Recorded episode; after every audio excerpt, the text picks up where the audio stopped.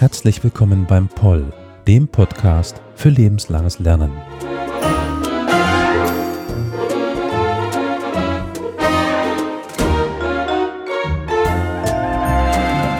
Nach dem Ende des Zweiten Weltkriegs 1945 war klar, dass die Sowjetukraine sich nach, weiter nach Westen äh, verschieben würde. Also das ehemalige Ostpolen äh, wurde in die Sowjetukraine integriert.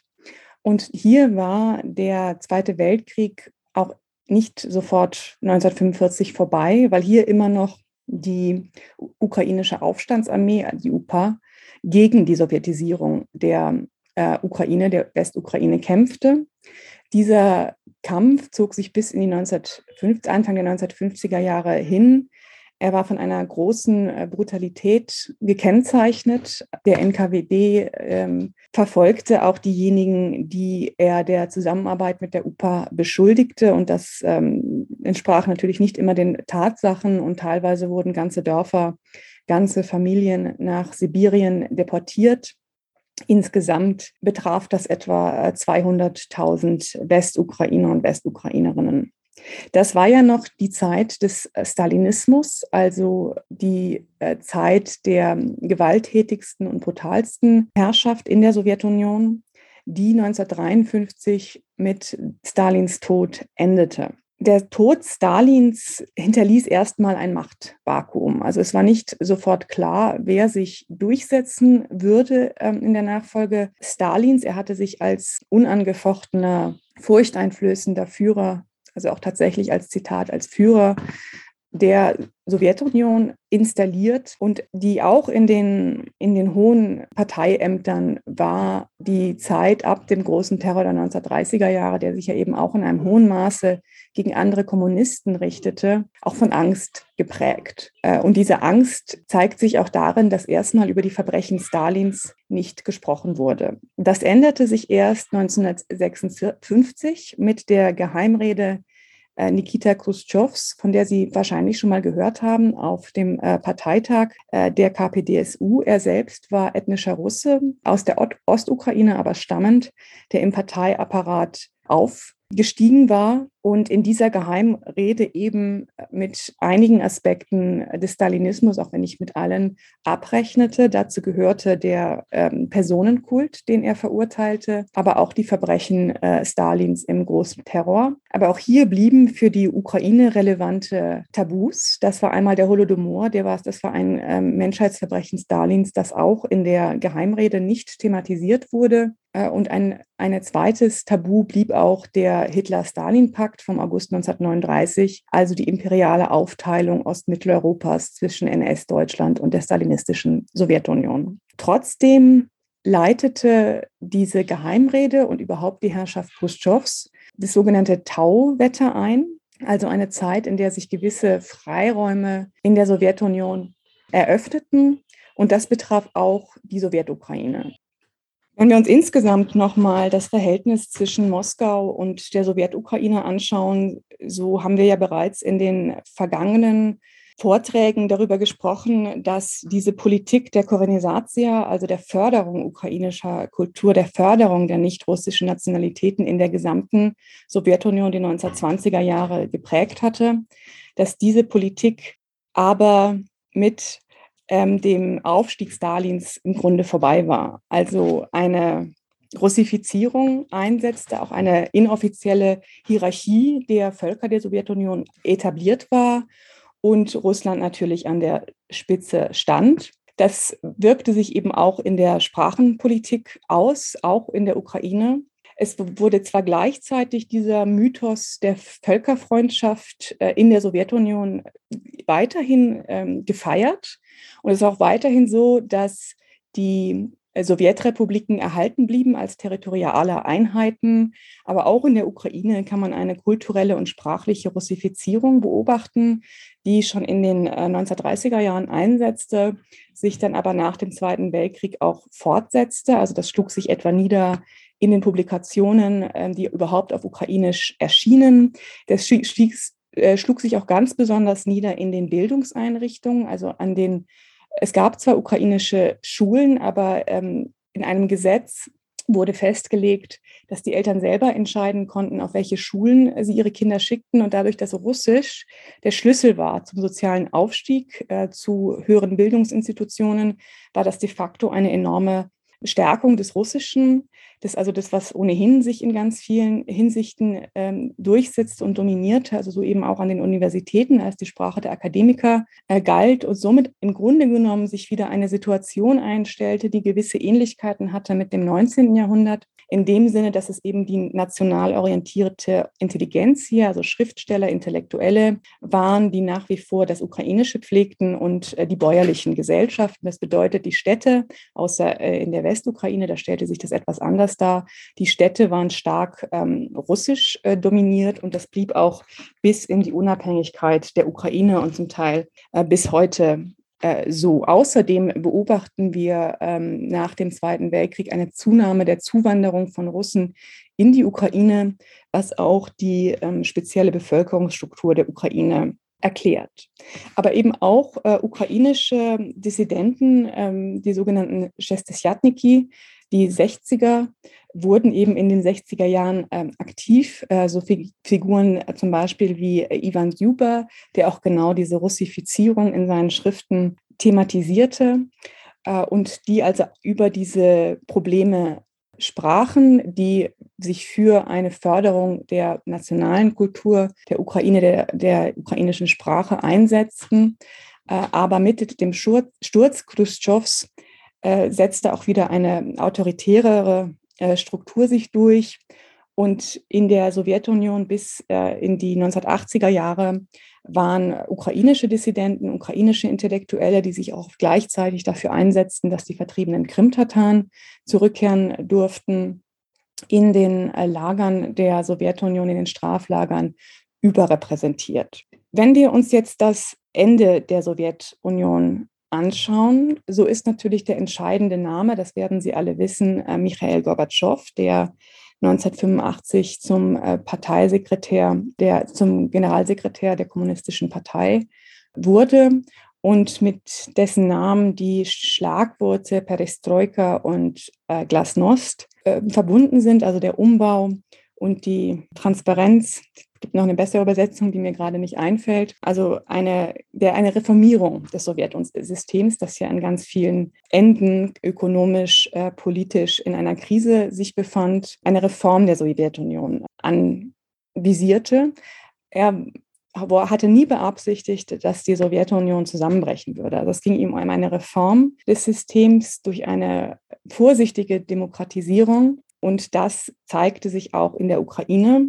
Ein äh, wichtiges Datum, davon werden wahrscheinlich einige von Ihnen äh, sich auch noch persönlich daran erinnern, ist das äh, Reaktorunglück äh, im Atomkraftwerk von Tschernobyl. Äh, da, das in klassisch sowjetischer Manier auch Gorbatschow erstmal leugnete, wo die Moskauer Führung genauso wie die Kiewer Führung auch äh, darin versagte, die Menschen zu schützen, überhaupt ähm, offen zu sagen, dass es zu diesem Unglück gekommen war und diese äh, entsprechenden Maßnahmen einzuleiten. Und das wiederum mobilisierte auch oppositionelle Kreise, und zwar sowohl in Kiew als auch ähm, in Moskau.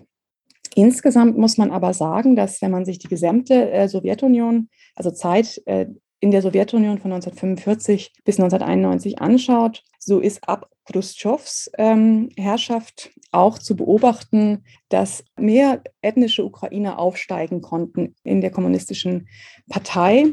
Ab 1953 waren auch die Parteichefs in der Ukraine alle ethnische Ukrainer. Das war davor nicht der Fall gewesen. Und es gab auch äh, ethnische Ukrainer, die bis in das Zentralkomitee äh, aufstiegen. Wenn wir uns jetzt das Geschehen in der Ukraine anschauen, so ist nicht nur Tschernobyl ein äh, wichtiges Datum, es sind auch die Industriearbeiter im Donbass. Die werden oft oder wurden oft insgesamt, äh, der ganze Don Donbass wurde oft als ein Hort des äh, sowjetischen, des pro-russischen angesehen. wenn man es historisch betrachtet, greift das äh, zu kurz. Also tatsächlich waren die Industriearbeiter, die ähm, Bergbauarbeiter im Donbass äh, gar nicht ähm, unwichtig für das Ende der Sowjetunion, als nämlich 1989 ein Massenstreik der, der Bergbauarbeiter in der gesamten Sowjetunion einsetzte. Und aber der Donbass in, in, in der Ostukraine war ein wichtiges Zentrum. Und das war eine besondere Herausforderung für die Sowjetunion, weil der, ähm, Minen, der Bergbauarbeiter galt als Inkarnation der Arbeiterklasse. Also das war sozusagen die Vorhut ähm, der revolutionären, des Proletariats, der revolutionären Arbeiterklasse. Und wenn ausgerechnet diese vermeintliche Avantgarde der Arbeiterklasse sich gegen den kommunistischen Staat erhebt, ist das natürlich eine äh, große Herausforderung, weil die Realität der Arbeiter im, in, in den Minen im Donbass, im Kusbas, in anderen Regionen der Sowjetunion passte natürlich nicht ähm, mit der Propaganda äh, überein. Tatsächlich ähm, war die Arbeit extrem unsicher, zwar besser bezahlt als viele andere Arbeiter, aber trotzdem auch nicht äh, natürlich gut bezahlt. Die Gewerkschaften, die eigentlich dafür da waren, auch Dinge wie Urlaube, ähm, Haushaltsgeräte, Wohnungen und so weiter zur Verfügung zu stellen, wurden vermehrt zu Recht ähm, als ähm, korrupt und vor allem sich selbst bereichernd wahrgenommen. Und das artikulierte sich etwa in diesem Streik von 1989, der zunächst eher ökonomische Forderungen hatte, aber sich immer äh, mehr politisierte und schließlich bei einem zweiten großen Massenstreik 1991 auch das Ende der kommunistischen Herrschaft in der Sowjetunion forderte. Das Besondere an der Unabhängigkeitserklärung, die dann 1900, äh, im August 1991 in Kiew erfolgte, ein ganz wichtiges Datum, war, dass hier erstmals Kommunisten die Unabhängigkeit erklärten. Also wenn wir insgesamt die allmähliche Implosion der sowjetischen Strukturen anschauen, so war ein ganz wichtiges Zentrum natürlich das Baltikum. Und da war eben ein, auch ein Moment, wo man auch die unterschiedliche Erinnerung in Deutschland und in Ostmitteleuropa an Gorbatschow äh, beobachten kann. Also in, im deutschen Erinnern ist es ja eine sehr positive Figur, jemand, der äh, Russland die Demokratie gebracht äh, habe, der die deutsche Einigung ermöglicht habe.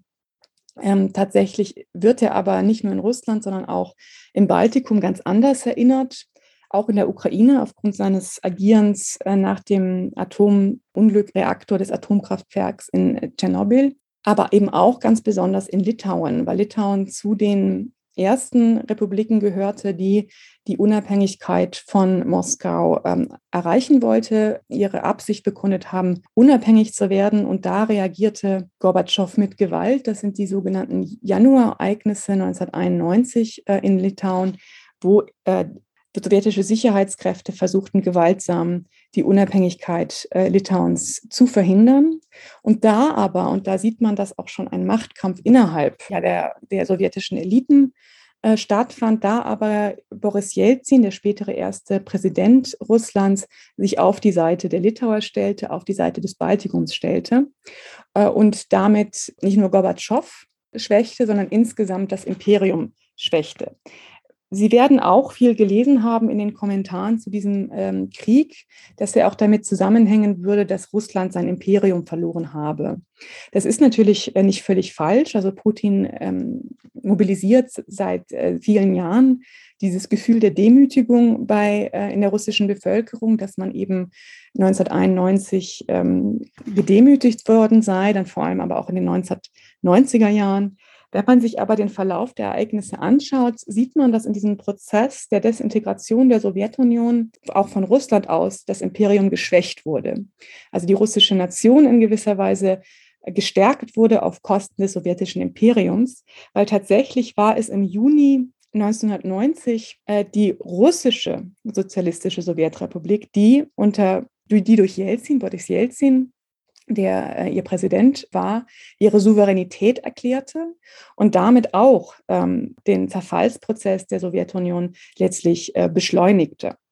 Das heißt, auch von Russland aus gab es einen Aufstand gegen das ähm, imperiale Zentrum, gegen das imperiale Erbe. Und das war, spielte sich nicht nur auf der Ebene des äh, Machtkampfes zwischen Gorbatschow und Jelzin ab, sondern auch, man sieht das auch in der russischen äh, Bevölkerung. Als nämlich diese sogenannten Januarereignisse in Litauen sich abspielten, kamen in Moskau fast eine Million Menschen, nein, Entschuldigung, eine halbe Million Menschen, also das ist die höchste Zahl, die geschätzt wird, ähm, auf, auf dem Manegenplatz, glaube ich, zusammen und solidarisierten sich mit den Litauern, also sprachen sich für äh, die Unabhängigkeit der äh, Litauer aus. Und das ist auch eine ganz interessante Parallele zu heute, wo die russische Opposition, die natürlich äh, zu großen Teilen jetzt im Exil ist, eigentlich auch darauf hofft, dass jetzt endlich das russische Imperium endgültig zusammenbricht, äh, um überhaupt eine Demokratisierung Russlands zu erreichen. Das heißt, auch in, in der russischen Gesellschaft wird dieses imperiale Erbe zumindest von Teilen der russischen Gesellschaft als Belastung empfunden, als, als Hindernis auf dem Weg zu einem, zu einem demokratischen und erfolgreichen Russland. Das Besondere aber eben in Kiew war ähm, im August 1991, dass hier die Kommunisten also auch die Kommunisten für die Unabhängigkeit stärkten. Das war das erste, das war die erste Sowjetrepublik, äh, in der das äh, geschah. Es gab natürlich auch gesellschaftlichen Druck für diese Unabhängigkeit. Also schon im Jahr, jetzt muss ich überlegen, 1989, also nein, vielleicht auch ein bisschen, ein bisschen äh, früher. Also nach dem Unglück in Tschernobyl hatte sich auch in der Ukraine eine zivilgesellschaftliche Bewegung namens Ruch, das heißt auch Bewegung, gebildet. Äh, und die war natürlich auch ein wichtiger Motor für die Unabhängigkeit. Es gab auch im August 1991, äh, während das Parlament die Rada in Kiew tagte, Demonstrationen und es wurde sozusagen erwartet, dass dieser Schritt jetzt unternommen wird. Aber als die Abstimmung stattfand in, der, in, in dem Kiewer Parlament, waren es eben auch die Kommunisten, die dafür stimmten. Und ich zitiere jetzt ihre Begründung oder die Erklärung, die Unabhängigkeitserklärung, die das Parlament äh, verabschiedete am 24. August 1991. Zitat, in Fortsetzung der ein Jahrtausend alten Tradition der Staatsbildung in der Ukraine und gestützt auf das Selbstbestimmungsrecht erklären wir feierlich die Unabhängigkeit der Ukraine und die Schaffung eines unabhängigen Staates Ukraine. Das Territorium der Ukraine ist unteilbar und antastbar. Von heute an gelten auf dem Territorium der Ukraine ausschließlich die Verfassung und Gesetze der Ukraine. Und Sie merken schon in dieser Anspielung an die tausendjährige ähm, Tradition der Staatlichkeit der Ukraine, dass auch hier schon ein Anspruch erhoben wird auf das Erbe der Kiewer Rus. Diese Unabhängigkeitserklärung löste löste in der Sowjetunion, also in der, in der, in der russischen Sowjetrepublik, äh, bei der russischen, bei der russischen äh, Gesellschaft, bei den Politikern, aber auch bei den kulturellen Eliten einen Schock aus. Weil trotz allem antiimperialen, trotz diesem, dieses antiimperialen Moments, auch in der russischen Gesellschaft, in der russischen Politik, endete das oft, wenn es um die Ukraine ging. Es gibt diesen äh, Spruch, dass der russische Liberalismus dort endet, wo die Ukraine beginnt oder dass er in der Ukraine äh, endet. Das heißt, dass da eben auch Figuren, ähm, Literaten, Intellektuelle, Politiker zu, gar nicht so überspitzt gesagt, dass auch Literaten und Intellektuelle zu imperialen Personen werden, wenn sie eben der Ukraine dann doch das Recht auf Unabhängigkeit absprechen. Das, daran sieht man auch diese besondere Stellung, die die Ukraine für die russische Nationsbildung im, einnimmt. Ein Beispiel oder zwei Beispiele wären äh, Josef äh, Brodsky, der Literatur-Nobelpreisträger, und Alexander Solzhenitsyn, ebenfalls Nobelpreisträger. Beide bezeichneten die ukrainische Unabhängigkeitserklärung als Verrat äh, Brodsky schrieb ein Gedicht, das wirklich sehr, sehr chauvinistisch, sehr, sehr herablassend, eigentlich fast hasserfüllt über die Ukraine spricht im Zuge ihrer Unabhängigkeitserklärung. Und das ist auch etwas, gerade heute Ukrainer daran appellieren, dass äh, das stärker wahrgenommen wird, dass das eben nicht nur ein putinsches Projekt ist, diese Zerstörung der Ukraine als Staat und Nation, sondern dass sie auch begünstigt worden ist dadurch, dass dieses imperiale Mindset eben auch von Teilen gerade der kulturellen und intellektuellen Eliten mitgetragen äh, wird. Die Unabhängigkeitserklärung vom August 1991 wurde dann in einem Referendum bestätigt äh, im Dezember 1991 und im Grunde ähm, votierte überall ähm, in der Ukraine äh, die Mehrheit der Bevölkerung für die Unabhängigkeit. Am höchsten waren die Zustimmungswerte in, in der Westukraine und am niedrigsten auf der Krim die ja erst 1954 durch das sogenannte Geschenk äh, Khrushchevs zum, als zu, zu, zu, einem Teil der Sowjetukraine geworden war. Als das passierte 1954, hatte diese Verschiebung der Grenzen, also dass die Krim von der russischen Sowjetrepublik an die ukrainische Sowjetrepublik äh, ging, erstmal keine Konsequenzen. Äh, aber mit der Unabhängigkeitserklärung der Ukraine war es natürlich, ähm, eine, war, entstand eine neue Situation. Aber auch dort, wo es noch eine relativ starke ähm, Orientierung Richtung äh, Moskau gab, auch dort erklärte die Mehrheit, 54 Prozent der Bevölkerung, ihre Zustimmung zur, zur Unabhängigkeit der Ukraine. Dieser ganze sogenannte Schenkungsvorgang 1954, der im Zusammenhang stand mit mit dem 300-jährigen Jubiläum des äh, Schwurs von Perejaslav. Also wenn Sie sich erinnern an die vorigen Vorträge, das war der Schwur von 1654 von den ukrainischen Kosaken gegenüber einem Gesandten des Zaren, dass man eine Allianz eingehen würde, aus russischer Sicht seit dem 19. Jahrhundert interpretiert als eine Wiedervereinigung zweier Völker aus ukrainisch-nationaler Sicht interpretiert seit dem 19. Jahrhundert als eine zeitweilige Allianz äh, zweier gleichberechtigter äh, Völker.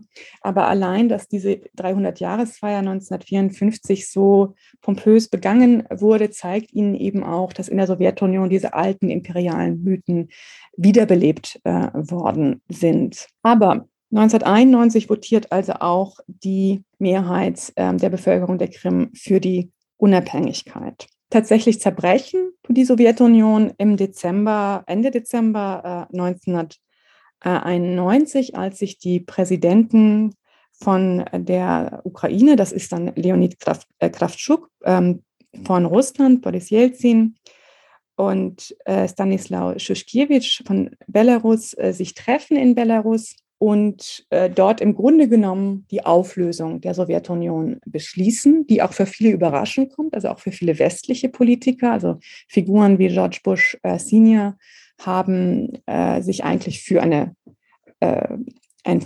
Fortbestand der Sowjetunion eingesetzt. Äh, auch bei seinem Besuch in Kiew im Sommer 1991 war das für ähm, George Bush eine ähm, ja, sehr äh, schwierige Geschichte. Äh, einerseits der ukrainischen Bewegung für Unabhängigkeit äh, Sympathie entgegenzubringen. Andererseits hatte er aber die reale Sorge, dass damit das äh, Machtgleichgewicht oder die Stabilität äh, in Europa gefährdet äh, sein würde. Und diese, ja, diese Auflösung der Sowjetunion fand also im Grunde genommen von oben statt. Es war ein anderer Weg hin zum Postsozialismus als zum Beispiel in Polen, wo das ja sehr stark durch die Solidarność, also die erste freie, freie Gewerkschaft in einem sozialistischen Land, sehr stark von unten ausging also die sich 1980 gegründet hatte, dann ab 1981 wieder in die Illegalität gedrängt worden war, aber so stark war, dass schließlich die sogenannten Verhandlungen am runden Tisch zwischen kommunistischen Machthabern und der Opposition stattfanden. Das war also ein verhandelter Weg hin zum Ende des Kommunismus, wo die zivilgesellschaftlichen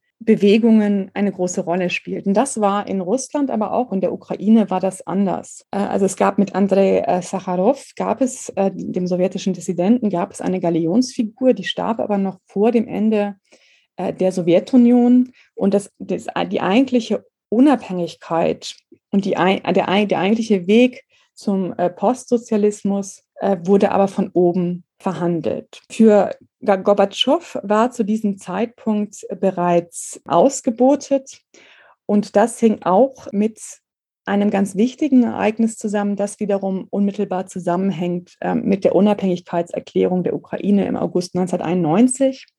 Denn 1991 fand auch ein Putschversuch statt von kommunistischen Hardlinern, die wiederum nicht zu Unrecht ähm, befürchteten, dass mit Gorbatschows Reformweg äh, die Sowjetunion enden würde. Und da werden auch einige von Ihnen die bekannten Bilder von äh, Boris Jelzin kennen, der in Moskau auf äh, dem Panzer stehend versucht, die Putschisten aufzuhalten.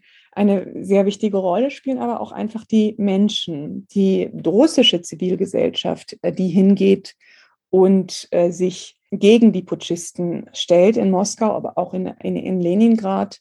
Das heißt, es ist nicht so, dass die russische Zivilgesellschaft unbeteiligt gewesen wäre oder die ukrainische Zivilgesellschaft, aber die eigentliche Macht äh, und die, der eigentliche Verhandlung über das Ende des Kommunismus lag in den Händen der sowjetischen Eliten.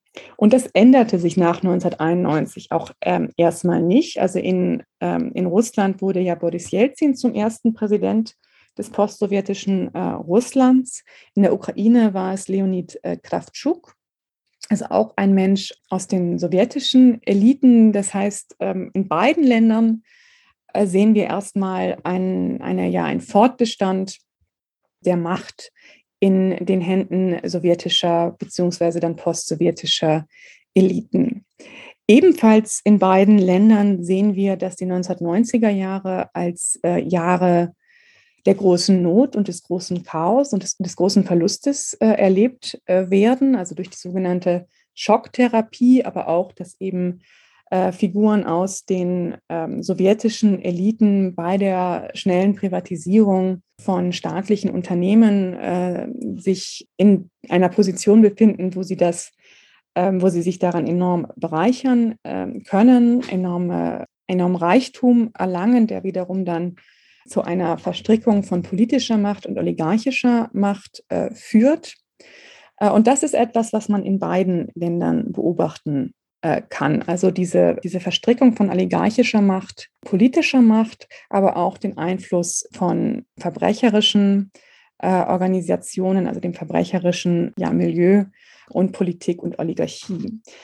Das heißt, interessant äh, ist jetzt eigentlich, äh, warum entwickeln sich diese beiden Gesellschaften, die 1991 erstmal relativ ähnliche Startbedingungen ähm, haben, so unterschiedlich? Ich glaube, diese Frage ist noch nicht ähm, abschließend äh, geklärt.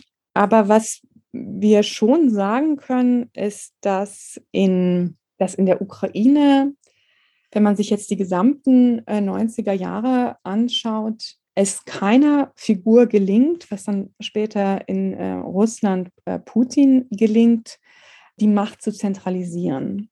Vielmehr haben sie unterschiedliche Clans, kann man sagen, die jeweils ihre eigene regionale Basis haben, die um Macht und Einfluss äh, konkurrieren. Das hat natürlich auch äh, Nachteile. Die werden immer wieder gelesen haben, wie gespalten das Land sei in Ost und West und und so weiter und so fort. Das ist natürlich alles enorm vereinfacht. Ähm, aber eine Theorie ist, dass durch diese vielen unterschiedlichen rivalisierenden Gruppen es eben auch keine, keiner gelingt, sich wirklich durchzusetzen und äh, die Macht zu zentralisieren äh, und an sich zu reißen. Ein anderer Faktor ist aber sicher auch, dass es schon eine viel stärkere äh, zivilgesellschaftliche Struktur oder eine zivilgesellschaftliche Bewegung gibt, die auch mit den Jahren immer stärker wird. Wie stark sie ist, zeigt sich dann äh, zuerst 2004 in der sogenannten Orangenrevolution und dann nochmal ganz deutlich 2013, 2014 im Maidan. Was aber auch ein wichtiger Unterschied ist, ist die Frage von äh, Gewalt. In Russland ist nach wie vor das imperiale Erbe zentral für die Politik Schon äh, unter Jelzin äh, findet der äh, erste Tschetschenienkrieg statt gegen die Unabhängigkeitsversuche äh, in der Teilrepublik Tschetschenien, die von Moskau bekämpft werden. Und was auch die äh, Politik prägt in Russland, ist die Bereitschaft zum Gewalteinsatz im Innern. Das hat in einem ähm, Vortrag im Mai, in einer Vorlesung, hat äh, Janze Behrens von der Viadrina-Universität in Frankfurt an der Oder darauf hingewiesen und mich überzeugt seine These, dass ein ganz entscheidender Moment ist, als sich im, im 1993 im Weißen Haus in Moskau Gegner aus dem extrem linken Lager, aber auch aus dem extrem rechten Lager verschanzen und Jelzin herausfordern. Also es sind keine aufrechten Demokraten, die sich dagegen ähm, Jelzin stellen, aber trotzdem, was er tut, ist, dass er sich für Gewalt entscheidet, um mit dieser Krise umzugehen und das Parlament beschießen lässt und damit auch äh, die Gewalt als Mittel der Politik noch einmal stärkt und auch noch mal stark dazu beiträgt, dass eine ohnehin schon große Desillusionierung der russischen Gesellschaft mit den Konzepten von Demokratie, von äh, Marktwirtschaft, von Kapitalismus sich noch mal äh, verstärkt. Äh, und äh, Behrens These ist, dass eigentlich ab diesem Moment 1993 der Einfluss der zivilen Kräfte, zumindest in der Politik, gesellschaftlich sind die noch da, also gesellschaftspolitisch sind die 1990er Jahre, was die Diskussionen angeht über die Verbrechen des Stalinismus, was die freie Presse angeht, sind es liberale Jahre. Aber in der Politik äh, sind es eigentlich ab da andere Kaliber, die die Politik bestimmen. Also zivile Stimmen äh, haben kaum noch Einfluss. Das ist in der Ukraine anders. Sie hat natürlich nicht dieses imperiale Erbe. Da geht es eher darum, eine neue Nationalerzählung zu finden. Das ist natürlich teilweise sehr unterschiedlich. Äh, Im, Im Westen haben sie diese ähm, Erfahrung des äh, Zweiten Weltkriegs als Opfer der Sowjetunion. Dann in der Zentral- und Ostukraine viel stärker die sowjetische äh, Prägung und auch ein Merkmal ukrainischer Politik ist es wiederum ein Ausspiel oder ein, ein Mobilisieren von diesen regionalen Gegensätzen durch Politiker, durch Oligarchen, die dann auch eher dazu bei, die dann oft eher dazu beitragen, diese erinnerungspolitischen Spannungen etwa, also wie steht man zu Bandera, wie steht man zu der Sowjetunion, zu mobilisieren, um die eigene äh, Machtbasis ähm, für sich zu gewinnen oder die eigene Wählerbasis. Und das ist auch etwas, was nicht gerade zum, zum Nation Building beiträgt in der, in der postsowjetischen Ukraine erstmal. Andererseits haben sie natürlich auch eine neue Generation, äh, die langsam älter wird, heranwächst, für die die Sowjetunion keine Heimat war, wie für die ältere Generation, die damit auch äh, etwas verbunden haben, ein Lebenswerk vielleicht verbunden haben, sondern für die die Ukraine, die unabhängige Ukraine, die die selbstverständliche Heimat ist. Was sie auch haben in der, in der postsowjetischen Ukraine ist eine Stärkung des Ukrainischen. Also sie wird eine einzige Amtssprache. Trotzdem sind nach wie vor weite Teile der Städte, gerade in der Zentral- und Ostukraine, russischsprachig. Und die Ukraine ist ein zweisprachiges äh, Land auf jeden Fall. Auf der Krim wiederum haben sie die Situation, dass da in den 1990er Jahren auch durchaus Bewegungen stärker werden, die auch einen Anschluss an Russland befürworten. Jelzin hat allerdings zu diesem Zeitpunkt überhaupt gar kein äh, Interesse daran. Und dann fallen die relativ schnell wieder in sich zusammen. Und ein Kompromiss, der dann gefunden wird zwischen äh, der Krim und der Kiewer Zentralregierung, ist eben, dass die äh, Krim einen autonomen Status bekommt innerhalb der Ukraine, ein eigenes äh, Parlament und relativ weitreichende äh, Autonomierechte. Jetzt ähm, würde ich übergehen und kurz etwas äh, sagen zu, zum Aufstieg Putins in, äh, in Russland, weil das natürlich ganz zentral ist, um jetzt die Gegenwart äh, zu verstehen. Also 1997 wird unter anderem massiv unterstützt von den äh, reich gewordenen Oligarchen, wird Jelzin noch einmal wiedergewählt. Er gilt äh, relativ eigentlich zu diesem Zeitpunkt schon vielen in der russischen Gesellschaft als äh, gescheiterter Präsident. Äh, sein Alkoholismus ist äh, sichtbar, auch seine Korruption, seine Selbstbereicherung äh, ist sichtbar. Der enorme Einfluss der Oligarchen äh, ist sichtbar. Also hier ist schon eine Galionsfigur der russischen Demokratie, also der erste Präsident eines freien Russlands für weite Teile der Gesellschaft äh, entzaubert. Und es zeichnet sich also ab, dass äh, Jelzin einen Nachfolger braucht. Äh, und er braucht einen Nachfolger, bei dem davon auszugehen ist, dass er Jelzin und seine Familie, also seinen Schwiegersohn und seine Tochter spielen da auch eine äh, große Rolle für deren Selbstbereicherung nicht ähm, belangt, nicht strafrechtlich äh, belangt. Und die Wahl fällt auf einen, auf den ehemaligen, also der kurzen Zeit vorher FSB-Chef äh, Wladimir Putin. Äh, er in einer Intrige gegen einen der Konkurrenten Jelzins hat er sich ähm, als loyal erwiesen und er erscheint den einflussreichen Oligarchen, die also enorm wichtig sind äh, für diesen Prozess, als jemand, den man beherrschen äh, kann, jemand farblosen Bürokraten, den man beherrschen kann. Und natürlich, wie wir jetzt alle wissen, unterschätzen sie Putin damit äh, maßlos. Äh, Wladimir Putin stammt ähm, aus dem KGB, wie Sie wahrscheinlich auch alle wissen. Er war ähm, zum Zeitpunkt ja, sich abzeichnenden Endes des ähm, Ostblocks, zum, zum, Zeitpunkt der sogenannten äh, friedlichen samtenen Revolution in Deutschland, in Dresden und erlebte dort auch die, die Ohnmacht der Sowjetunion, also als eben diese Demonstranten ähm, die ähm, Stasi-Behörden äh, stürmen, erlebt er diese Ohnmacht, dass auch aus Moskau so schwach ist, dass keine richtigen äh, Zeichen kommen, dass offenbar kein Wille da ist, wie noch 1968 in Prag einfach einzumarschieren und die Moskauer Macht wieder herzustellen. Und er wird später darüber berichten, dass er ähm, dort zusammen mit anderen KGB-Agenten seitenweise, ähm, also stapelweise, äh, Dokumente äh, verbrannt hat. Ähm, 1991 kehrt er nach äh, St. Petersburg zurück in seine Heimatstadt und wird da ähm, die rechte Hand, stellvertretender Bürgermeister von Anatoly Sobchak, der erstmal als liberaler Politiker gilt. Und schon ab diesem Zeitpunkt beginnt etwas, was ähm, dann spätestens Anfang der 2000er sich auch ähm, ja, insgesamt durchsetzt, was sich immer mehr festigt, und zwar eine, eine Verbindung zwischen Ex-Geheimdienstlern oder neuen Geheimdienstern, eben jetzt nicht mehr KGB, sondern FSB, so heißt der neue russische Geheimdienst, organisierter Kriminalität und Oligarchie. Und Putin ist hier für die Petersburger ähm, Kreise eine Schlüsselfigur, weil er durch seine Stellung ähm, beim Bürgermeister die Importe und die ähm, Exporte aus äh, Petersburg begleitet oder teilweise kontrollieren äh, kann. Und es gibt eine Lebensmittelknappheit zu diesem Zeitpunkt in der Sowjetunion. Es gibt ein Programm,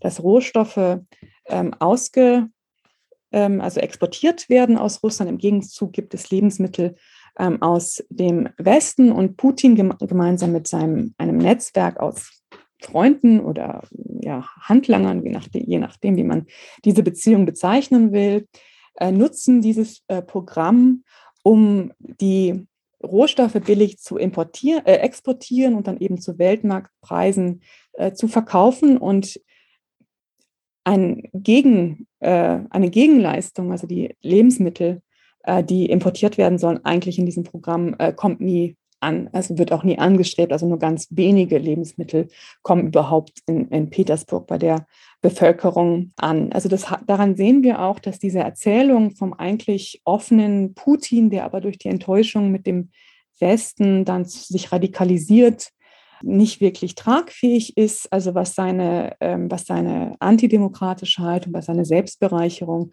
angeht, das ist alles schon in den 1990er Jahren zu belegen. Auch übrigens, dass Leichen äh, seinen Weg pflastern bei denjenigen, die kritisch äh, nachfragen. Und auch in den 1990er Jahren entsteht auch schon die Datscha-Siedlung Osero bei, ähm, bei St. Petersburg. Also auch da beginnt schon dieser enorme Reichtum, den er dann ähm, anhäuft im Laufe der Jahrzehnte. Er wird eben dann als Nachfolger präsentiert, als Ministerpräsident 1999 und das ist erstmal auch für die Öffentlichkeit eine Überraschung. Niemand kennt ihn äh, wirklich. Aber ganz wichtig dafür, dass er sehr schnell an Popularität gewinnt und dann im folgenden Jahr als ähm, Präsident, äh, zwar in gefälschten Wahlen, aber trotzdem mit einer relativ hohen Zustimmung äh, gewählt wird, hängt mit dem Zweiten Tschetschenienkrieg zusammen, der 1999 äh, beginnt. Ähm, Auslöser oder Anlass für diesen äh, Tschetschenienkrieg äh, sind äh, Sprengstoffattentate auf Moskauer Wohnhäuser, bei denen mehrere hundert Moskauer sterben, es viele Verletzte gibt und die für die tschetschenische Terroristen verantwortlich gemacht werden.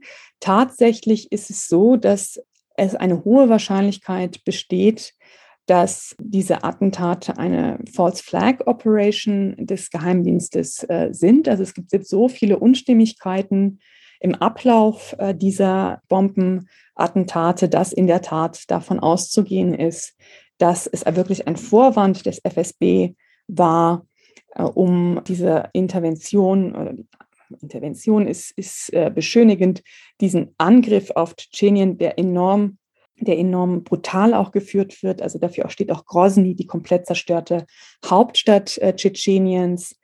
äh, dass das eben äh, gezielt genutzt wird um, von, von Putin, der sich dann eben als entschlossener Staatsmann gegen den tschetschenischen Terror inszenieren kann, um seine eigene Beliebtheit zu steigern. Und das gelingt ihm auch.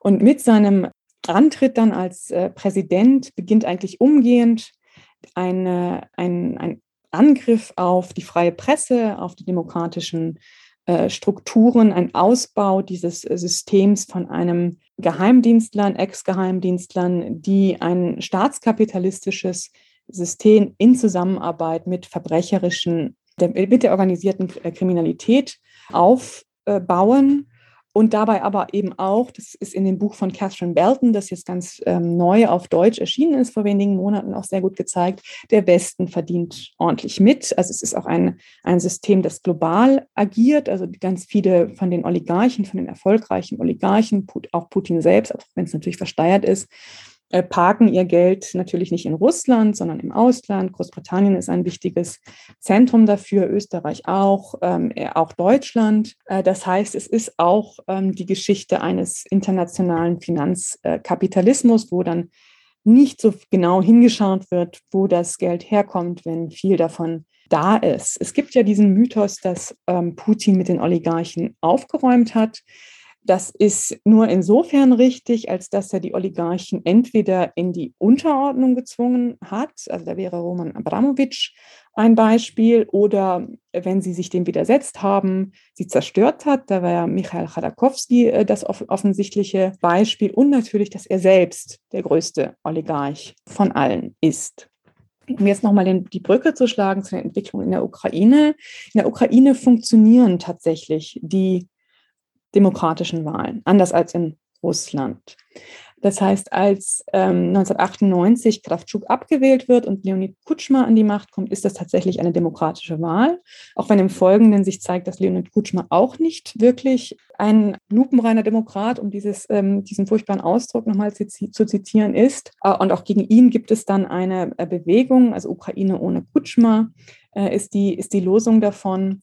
Und die Ermordung von einem von einem kritischen Journalisten, Kongo Daze, sorgt auch für eine, ja, eine Mobilisierung äh, der Zivilgesellschaft. Also das heißt, schon da gibt es noch nicht wirklich eine Revolution oder ein großes Aufbegehren, aber man sieht ein, ein gewisses ähm, Widerstandspotenzial in der Bevölkerung. Entscheidend wird das äh, 2004 und zwar sowohl für Putin als auch für die Ukraine. Da tritt nämlich ein ähm, Kandidat des Don Donbass-Lagers, des Don Donetsk-Lagers an, Viktor Janukowitsch, gegen Juschenko, der aus dem Westen kommt und auch für eine Westorientierung des Landes äh, steht. Und es werden Wahlergebnisse ähm, ausgerufen, die offensichtlich gefälscht sind, denen zufolge Janukowitsch gewonnen hätte. Und dagegen gibt es die berühmte Orangene Revolution, die noch relativ stark von Oppositionsfiguren dominiert wird. Also ähm, Juschenko selber, auf den ja auch ein ein, höchstwahrscheinlich ein Attentat durch den Geheimdienst, eventuell in Zusammenhang dem, in Zusammenarbeit mit dem russischen Geheimdienst verübt worden ist. Äh, und sein Gesicht ist entsprechend gezeichnet. Also er ist eine Symbol dieser Revolution. Julia Timoschenko ist eine andere äh, Figur. Äh, aber sie haben eben auch die Unterstützung und diesen Massenprotestierenden in Kiew gelingt es tatsächlich, eine Wiederholung der Wahlen durchzusetzen.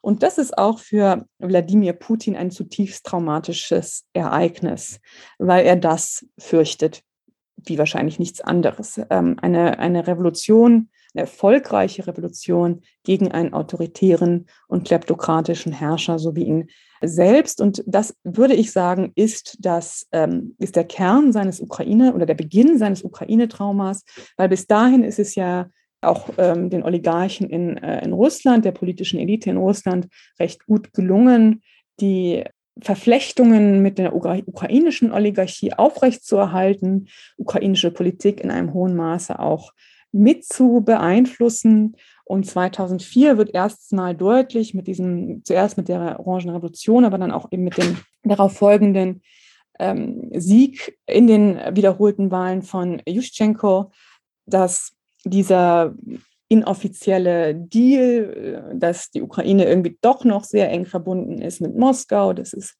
starke oligarchische äh, Verstrickungen gibt, dass es ein ähnliches politisches Modell gibt, das wird dann natürlich massiv in Frage gestellt. Hier zeigt sich, das ist eben nicht der Fall. Also zwar ist auch die ukrainische Politik nach wie vor davon geprägt, dass es ähm, dass Politik stark personalisiert ist, also dass Parteien meistens um Personen, die meistens auch Oligarchen sind, strukturiert sind, dass die dann auch Medienimperien haben und so weiter. Aber diese konkurrieren eben miteinander und das ist eben in Russland anders, da es im Grunde genommen mit dem Antritt Putins spätestens ähm, der das Ende der Demokratie besiegelt. Möglicherweise kann man es aber auch noch äh, früher ansetzen. In der Ukraine ist es dann so, dass die Helden der Orangenen Revolution äh, mit ihrer eindeutigen Orientierung auch nach äh, Westen durch äh, Viktor Juschenko sich relativ schnell äh, entzaubern. Durch, äh, sie zerstreiten sich äh, untereinander.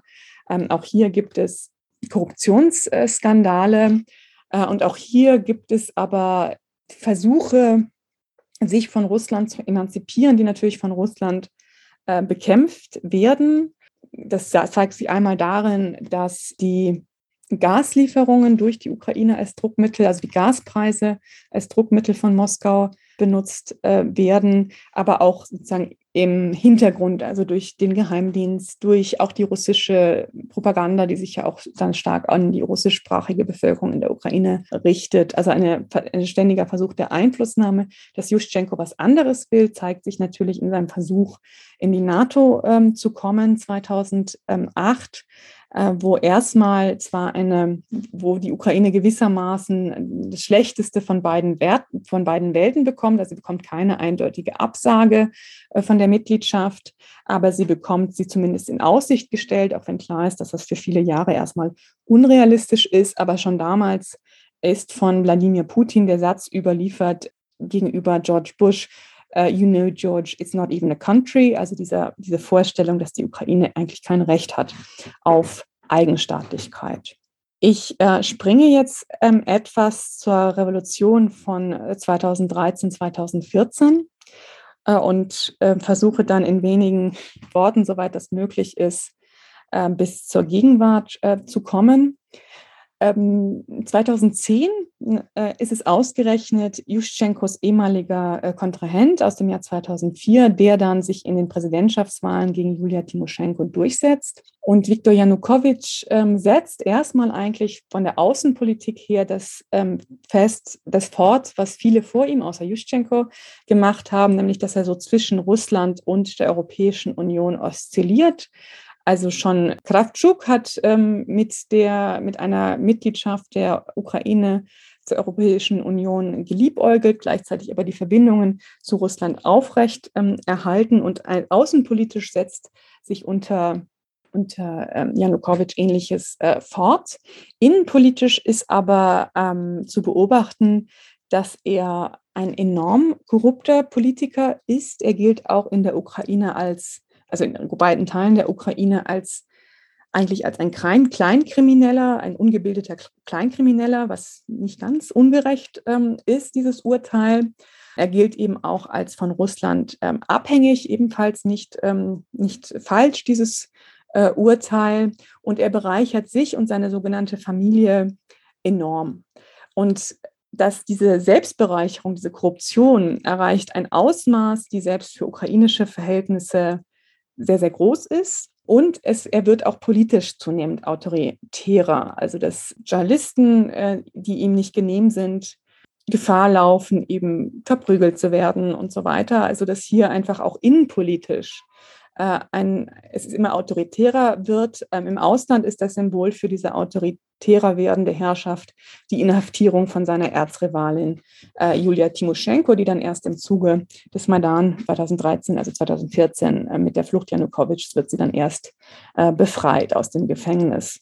Auslöser für den äh, Maidan ist aber die Weigerung äh, Janukowitschs, die auch für die Europäische Union ähm, überraschend kommt, in Vilnius äh, im Oktober 2014 ein lang geplantes Assoziierungsabkommen mit der Europäischen Union äh, zu unterzeichnen. Vorausgegangen ist dem ähm, dieser Entscheidung, dieser abrupten Entscheidung, eine Finanzspritze, könnte man sagen, von Wladimir Putin nach einem Besuch in Moskau.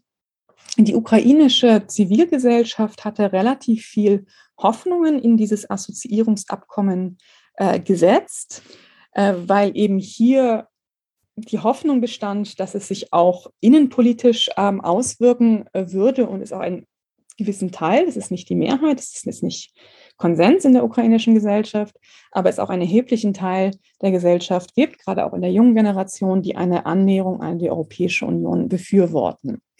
Und das ist dann der Anlass für den Maidan, der beginnt erstmal mit äh, Versammlungen vor allem von Studenten und Schülern auf dem Kiewer Unabhängigkeitsplatz.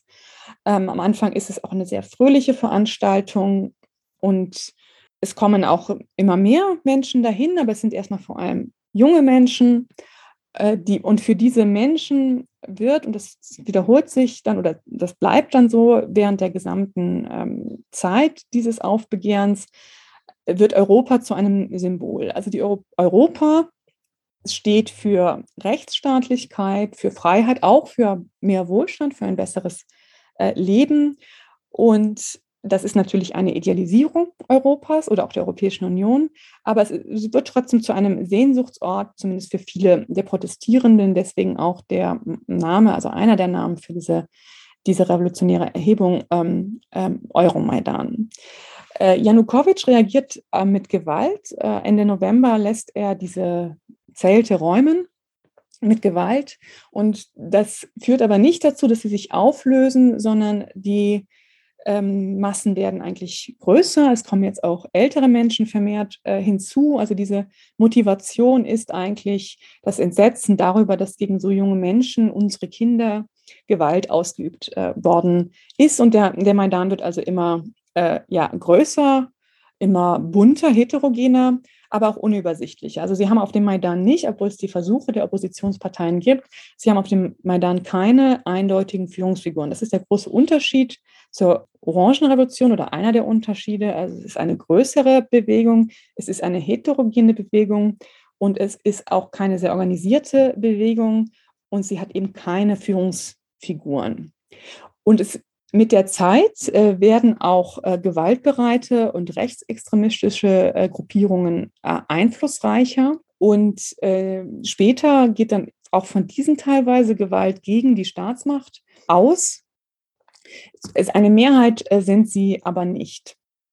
Eine neue Eskalationsstufe ähm, wird im Januar erreicht, als Janukowitsch im Eilverfahren eine äh, Menge von Gesetzen durchbringt, die im Grunde genommen alles kriminalisieren, was die Leute auf dem Maidan gemacht haben, also die äh, Zelte, die sie aufgebaut haben, äh, die Helme, die sie sich auf, also alles wird im Grunde genommen kriminalisiert.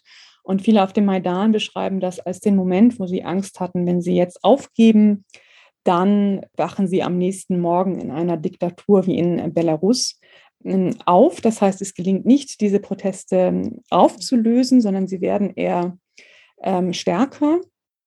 Und es gibt dann, das werden Sie dann auch verfolgt haben in den, äh, in den deutschen Medien, es gibt dann einen Vermittlungsversuch des französischen Außenministers, des äh, deutschen Außenministers, des polnischen Außenministers, eine Art äh, Deal zwischen Janukowitsch äh, und den Protestierenden, ähm, auf dem Maidan gibt es aber sehr viele, die damit nicht einverstanden sind. Die wollen sofort den Rücktritt Janukowitschs. Der Deal sieht vor, dass er noch eine, einige Monate ähm, an der Macht bleibt. Und schlussendlich äh, wirklich eskalieren äh, tut es ähm, im, im, zwischen dem 18. und dem 20. Februar, wo Menschen auf dem Maidan äh, sterben. Äh, viele Protestierende werden äh, erschossen, aber auch einige Sicherheitsleute.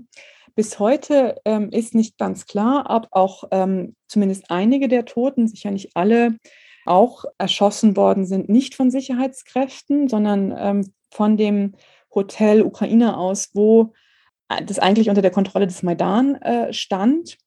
Ähm, das ist also auch eine, ein Versagen der ähm, ukrainischen Behörden, das komplett aufzuklären. Aber klar ist oder sehr wahrscheinlich ist, dass eben die meisten Toten auf das äh, Konto von Janukowitschs äh, Helfern äh, gehen.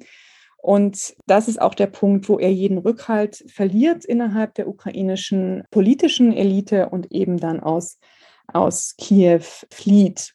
relativ schnell nach dieser äh, Flucht und nach dem Sieg des Maidan, also es war ja das Ziel, Janukowitsch zu stürzen, es gelingt ihnen, es wird eine Übergangsregierung gebildet, an der auch rechtsextremistische äh, Parteien, obwohl die eigentlich sozusagen im Parlament keine große Mehrheit bilden, sind auch daran beteiligt. Und eines ihrer ersten Entscheidungen ist ein äh, Sprachengesetz äh, von Janukowitsch zurückzunehmen, das das Russische auf lokaler Ebene gestärkt hatte. Und das ist, äh, das wird dann zwar nicht durchgesetzt, aber es ist ein, ein Fehler natürlich der, der Übergangsregierung, weil ohnehin während des gesamten Maidan, also schon als es losging, in der russischen Propaganda und die ist eben auch auf der Krim und in der Ostukraine, Teilen der Zentralukraine einflussreich immer wieder dieses Bild gezeichnet wird. Das sind Faschisten, das sind Menschen, die die ukrainische, ähm, die russischsprachige Bevölkerung in der Ukraine unterdrücken, unterdrücken wollen.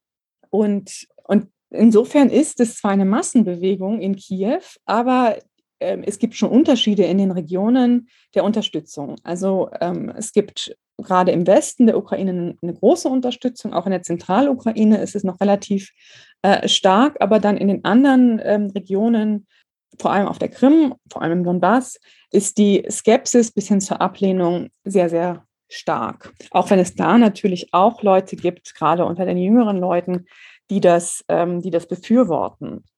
Dann, wie Sie alle wissen, entscheidet sich Wladimir Putin zur Annexion der Krim. Und ja, es gibt wenig äh, Gegenwehr von der ukrainischen Armee, wohl auch auf Druck der, der Amerikaner, die, ein, die eine Eskalation äh, fürchten. Und das, das Ganze geschieht enorm schnell. Es gibt auch Widerstand auf der Krim. Also es gibt einerseits zumindest äh, sehr laut und öffentlichen, öffentliche Zustimmung auch von der Bevölkerung auf der Krim, aber es gibt eben auch Widerstand, ganz besonders von den Krim-Tataren, die natürlich mit ihren eigenen historischen Erfahrungen mit Russland völlig zu Recht befürchten, dass sie diskriminiert äh, und verfolgt werden unter russischer ähm, Besatzung, was sich auch realisiert. Also sie gehören zu der Gruppe, die in der besatzten Krim dann über die Jahre verfolgt äh, werden, aber auch ein bekanntes Schicksal für das, was Menschen erwartet, die gegen die russische Annexion der Krim sind, ist der Filmregisseur Oleg Sentsov, der dann angeklagt wird von ähm, Russland terroristischer Aktivitäten und in, in Haft sitzen muss ähm, in äh, Russland. Darüber hat er auch ein in Deutsch, äh, auf Deutsch übersetztes Buch geschrieben. Er kommt dann erst 2019, glaube ich, frei im, im Zuge eines Gefangenenaustauschs und kämpft jetzt in der ukrainischen Armee gegen die russischen äh, Aggressoren. Gleichzeitig gibt es eine versteckte Intervention im äh, Donbass. Also auch im Donbass ist, ein, ist, der, ist die äh, Ablehnung des Maidan relativ stark ausgeprägt. Auch da gibt es aber gezielte Gewalt gegen alle, die, die den Maidan befürworten. Aber es gibt eben auch einen Teil der Bevölkerung, der tatsächlich auf Russland setzt, aus unterschiedlichen äh, Motiven. Das heißt, es gibt tatsächlich einen realen innerukrainischen Konflikt zwischen einer bestimmten Bevölkerungsgruppe oder einer bestimmten Gruppe in Donbass. Wie, wie groß die ist, ist sehr schwierig ähm, zu sagen. Ich würde so schätzen, vielleicht 30 Prozent, die das wirklich aktiv anstreben, aber äh, das ist jetzt ähm, eine vorsichtige Schätzung auf der Grundlage dessen, was ich so gelesen habe. Ähm, aber es ist eben die Intervention der russischen Armee, die nicht offiziell geschieht, aber für die es äh, zahlreiche Beweise eigentlich schon gibt. Also Igor Girkin ist so eine Figur, äh, die ganz zentral ist. Also russische Staatsbürger äh, marschieren in die Ukraine ein, russische Soldaten marschieren ein und dadurch wird es zu einem Krieg. Und dadurch wird es wirklich zu einem Krieg, auch wenn es kein offiziell erklärter äh, Krieg ist. Aber es ist kein Bürgerkrieg. Von Anfang an nicht. Und das ist auch äh, klar. Und ähm, es gibt einen sehr schönen Film und schön, einen äh, schön traurigen äh, Film, der das finde ich sehr gut ähm, künstlerisch verarbeitet. Der heißt Klondike. Ich weiß nicht, ob er in Deutschland in die Kinos äh, kommen wird, aber hier wird eigentlich schön gezeigt, dass die Konflikte da sind innerhalb von Familien, dass, dass sehr viele aber einfach ganz normal ihr Leben weiterführen wollen und damit überhaupt nichts zu tun haben wollen. Aber es ist die Intervention von außen, die das Ganze tödlich werden lässt, die das Ganze eskalieren lässt. Und ich denke, so, äh, so kann man das äh, zusammenfassen. Also diese, der Begriff Bürgerkrieg ist falsch und auch pro-russische Separatisten ist falsch. Also man, man muss einfach sehen, dass hier russische Staatsbürger äh, eine Schlüsselrolle spielen und dass sich auch dann in den sogenannten Volksrepubliken, die sich gründen, dass sich da diejenigen durchsetzen, die, ähm, die, Moskau, die von Moskau, also die entweder aus Moskau kommen oder aus Russland oder die eben das tun, was Moskau äh, sagt. Wie Sie alle wissen, gibt es dann den Versuch, durch mehrere Abkommen in Minsk das einzufrieren, kann man sagen. Das Problem an diesen, ähm, an diesen Abkommen ist äh, natürlich das größte Problem, dass Russland eigentlich Kriegspartei ist, aber offiziell in den Abkommen nicht Kriegspartei ist, sondern Vermittler. Das ist natürlich eine absurde Konstellation und dass ganz vieles, was da verlangt wird, also etwa der ähm, Autonomierechte für den Donbass, natürlich durch die militärische Präsenz Russlands von Beginn an konterkariert werden. Gleichzeitig haben sie auch in der Ukraine ein, eine Stärkung der nationalen, des nationalen Lagers, das Kompromisse mit Russland auch radikal ablehnt. Also sie ähm, haben auch eine, einen wachsenden Einfluss, nicht so sehr in, in den ähm, Parlamentswahlen, da bleiben die extremen Rechten ähm, völlig marginal, aber ähm, ein Regiment wie Azov, das sich erstmal aus äh, Hooligans zusammensetzt, vor allem, aber dann eben, wo auch Rechtsextreme eine entscheidende Rolle spielen, gerade in der Anfangsphase, einfach als Verteidiger des Vaterlands gelten äh, und ihre rechtsextremen und extrem nationalistischen äh, Ansichten ein, ein Stück weit stärker in den Diskurs, in den gesellschaftlichen Diskurs in der Ukraine einrücken können. Das heißt, es ist nicht so, dass dass plötzlich irgendwie die Ukraine 2014 zu einem komplett geeinten Land äh, wird. Es sind nach wie vor Konflikte äh, da. Es gibt stärker national Lager, auf die sich dann der erste Präsident nach dem Maidan Petro äh, Poroschenko äh, stützt. Es äh, gibt nach wie vor auch äh, relativ, äh, also verhältnismäßig starke Teile der Bevölkerung, die nach wie vor vielleicht die russische Regierung inzwischen sehr viel positiver, die Entschuldigung, die zwar die russische Regierung nicht mehr besonders positiv sehen, aber die nach wie vor auch eine ähm, Verbindung mit Russland oder mit der russischen Gesellschaft empfinden. Aber im Zuge dieses Krieges kommt allmählich zumindest die Mehrheit zu dem Schluss, äh, die Ukraine muss in die EU und die Ukraine muss auch in die NATO. Das hat es vorher so nicht gegeben. Also es ist erst Putin mit seiner Intervention, mit seinem Angriff, mit seiner Annexion der Krim, die, der wirklich ja im Grunde genommen die ukrainische Nation, den ukrainischen Staat, zumindest was den inneren Zusammenhalt angeht, stärkt. Ja, also natürlich ähm, ist das auch eine enorme Destabilisierung im Donbass einzugreifen. Aber was die, was, der, was die Konsolidierung im Inneren angeht, die nationale Konsolidierung, äh, ist es jetzt nicht so, dass innenpolitische Konflikte verschwinden. Es gibt nach wie vor konkurrierende Oligarchen und so weiter. Aber es, es ist eine, ein gewisses Zusammenrücken erkennen. Und selbst die, die dem Maidan erstmal äh, ablehnend gegenüberstanden, ändern ihre Meinung oft ähm, nach der Intervention Russlands in, in dem Donbass und nach der Annexion. Die eine Frage wäre jetzt, warum macht Putin das? Als ich es damals ähm, beobachtet habe, war meine Erklärung, er tut es eigentlich vor allem aus Machterhalt. Er hat Angst seit 2004, dass es eine Revolution gibt in der Ukraine oder erst recht in Russland. Es gab ja auch Massenproteste, als er dann Personenwechsel mit Medvedev nochmal erneut durchgeführt hat. Also das ist eine Urangst und in, in Kiew machen es ausgerechnet russisch- und ukrainischsprachige Menschen mit engen Verbindungen nach Russland, denen gelingt es, einen autoritären und kleptokratischen Herrscher äh, zu stürzen. Und das ist das, wovor Putin Angst hat. Er hat Angst vor Demokratie. Und er hat einfach Angst, die Ukrainer bringen die russischen äh, Menschen auf dumme Gedanken, die letztlich seine Herrschaft äh, gefährden. Und die Intervention, der Angriff auf die Ukraine hat aus, diesem, aus dieser Perspektive mehrere Vorteile für ihn als, als Machtsicherung. Äh, einmal, dass er durch diese Intervention natürlich sich ein Einfallstor schafft, ja, wie man jetzt im Februar gesehen hat, auch durchaus erfolgreich, indem er ähm, eine, einen destabilisierenden Faktor im Donbass geschaffen hat, den er bei Bedarf immer wieder radikalisieren kann und, und so versuchen kann, äh, die demokratische Entwicklung der Ukraine zu torpedieren und die Demokratie sowohl in der Ukraine als auch in Russland zu diskreditieren. Und das ähm, andere ist natürlich, dass er gerade durch die Annexion äh, der Krim, äh, dass es ihm gerade dadurch gelingt, äh, auch innenpolitisch zu punkten. Also er ist zu dem Zeitpunkt äh, Winter 2013 relativ äh, für seine Verhältnisse, äh, deutsche Politiker würden von diesen Umfragewerten nur träumen, aber für seine Verhältnisse relativ unbeliebt. Und durch diese, diese ähm, Annexion der Krim und diese angebliche Reintegration der urrussischen Krim, was natürlich ein Mythos ist, in die russische Föderation, gelingt es ihm tatsächlich, die eigene Beliebtheit enorm äh, zu steigern. Also auch liberale Russen stimmen ein in dieses patriotische Geheul von äh, Krim-Nasch. Die Krim ist unsere. Und das ist ja auch etwas, was er gelernt hat. Also wenn Sie sich nochmal erinnern, was ich zum Tschetschenienkrieg gesagt habe, 1999 hat er das im Grunde genommen auch gemacht. Durch die Schaffung eines Feindes äh, es erreicht, dass er seine eigene Beliebtheit stabilisiert erhöht.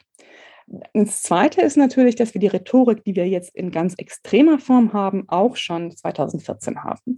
Also, dass er behauptet, Russen und Ukrainer seien ein Volk, dass Kiew eine russische Stadt sei, dass die Krim immer russisch gewesen sei. Also diese ganzen historischen Mythen bedient er natürlich da auch schon. Und wenn man jetzt die Entwicklung der letzten Jahre ansieht, kann man zweierlei konstatieren. Also einerseits ist ihm diese Torpedierung der ukrainischen Demokratie nicht gelungen. Also es finden nach wie vor demokratische, friedliche Machtwechsel statt. Mit Zelensky wird ein absoluter Outsider, Outsider äh, gewählt und es findet auch eine Konsolidierung der ukrainischen Nation statt und zeitgleich radikalisiert sich aber Putins Ukraine-Rhetorik massiv. Also seit 2013, 2014 anti-ukrainische Hasspropaganda werden alle Register gezogen, um wirklich die, die Ukraine als verbrecherisches Volk von, von Nazis ähm, und, und Faschisten und Banditen äh, zu dämonisieren. Äh, und das führt auch dazu, dass heute tatsächlich zumindest ein Teil der russischen Bevölkerung tatsächlich diese Lügen glaubt von der, von der Denazifizierung der, der Ukraine. Äh, ein anderer Teil weiß natürlich ganz genau, was da passiert und ist genau wie, wie Wladimir Putin davon überzeugt, dass die Ukraine kein Existenzrecht hat. Ein großes Warnsignal war dann sein Essay 2021 im Sommer über die historische Einheit äh, Russlands und der Ukraine, wo er diese Erzählung ähm, wieder aufmacht, diese historische Erzählung, dass die Existenz der Ukraine ein Fehler war, ein historischer Fehler der Bolschewiki. Und was wir jetzt sehen und immer offensichtlicher äh, sehen, ist, dass er wirklich die Ukraine zerstören will als Nation, als Staat. Ähm, und da sieht man auch, dass ähm, die NATO-Erzählung, an der ich immer sehr gezweifelt habe, nicht ausreicht, um all das zu erklären. Also es ähm, ist natürlich klar, dass Putin ist natürlich klar, dass Putin die Ukraine nicht in der NATO haben will. Das hat er auch sehr deutlich äh, gemacht. Aber ist die Frage, welche Priorität das hat. Also ich würde es so sagen, dass die logische Folge aus seiner Überzeugung ist, dass die Ukraine als, Demo als souveräner Staat, als eigenständiger Staat nicht existieren darf und dass sie eigentlich russisch ist. Und deswegen sehen wir auch die Politik, die wir sehen in besetzten Gebieten. Deswegen sehen wir die Russifizierung. Deswegen sehen wir die gezielte Verfolgung der Eliten, die als Rückgrat der Nation gelten. Äh, deswegen ähm, sehen wir die Deportationen, ähm, also sehr, sehr erschreckend. Deswegen sehen wir den Terror gegen die Zivilbevölkerung. Das kann man mit, mit dieser Absicht erklären. Und ich denke, ein Teil des Missverständnisses ist, dass ähm, es für viele westliche Beobachter so unwahrscheinlich erscheint, dass jemand tatsächlich aufgrund einer imperialen Mission, von der überzeugt ist, auf einer historischen Mission äh, agiert. Und das, die haben die Tendenz äh, zu rationalisieren und etwa von den berühmten berechtigten Sicherheitsinteressen äh, zu sprechen. Ich glaube, das verdeckt mehr, als es erklärt. Es geht um neoimperiale Ansprüche, die gleichzeitig aber rückgebunden sind. Und ich hoffe, das hat diese Vortragsreihe deutlich gemacht an äh, nationale Selbstentwürfe Russlands. Bei Russland kann man bisher Nation und Imperium eben nicht trennen. Äh, man kann das Ganze also auch als postimperiale Krise Russlands äh, deuten, das seinen Platz im 21. Jahrhundert nicht gefunden hat und den schrecklichen Preis muss die Ukraine zahlen.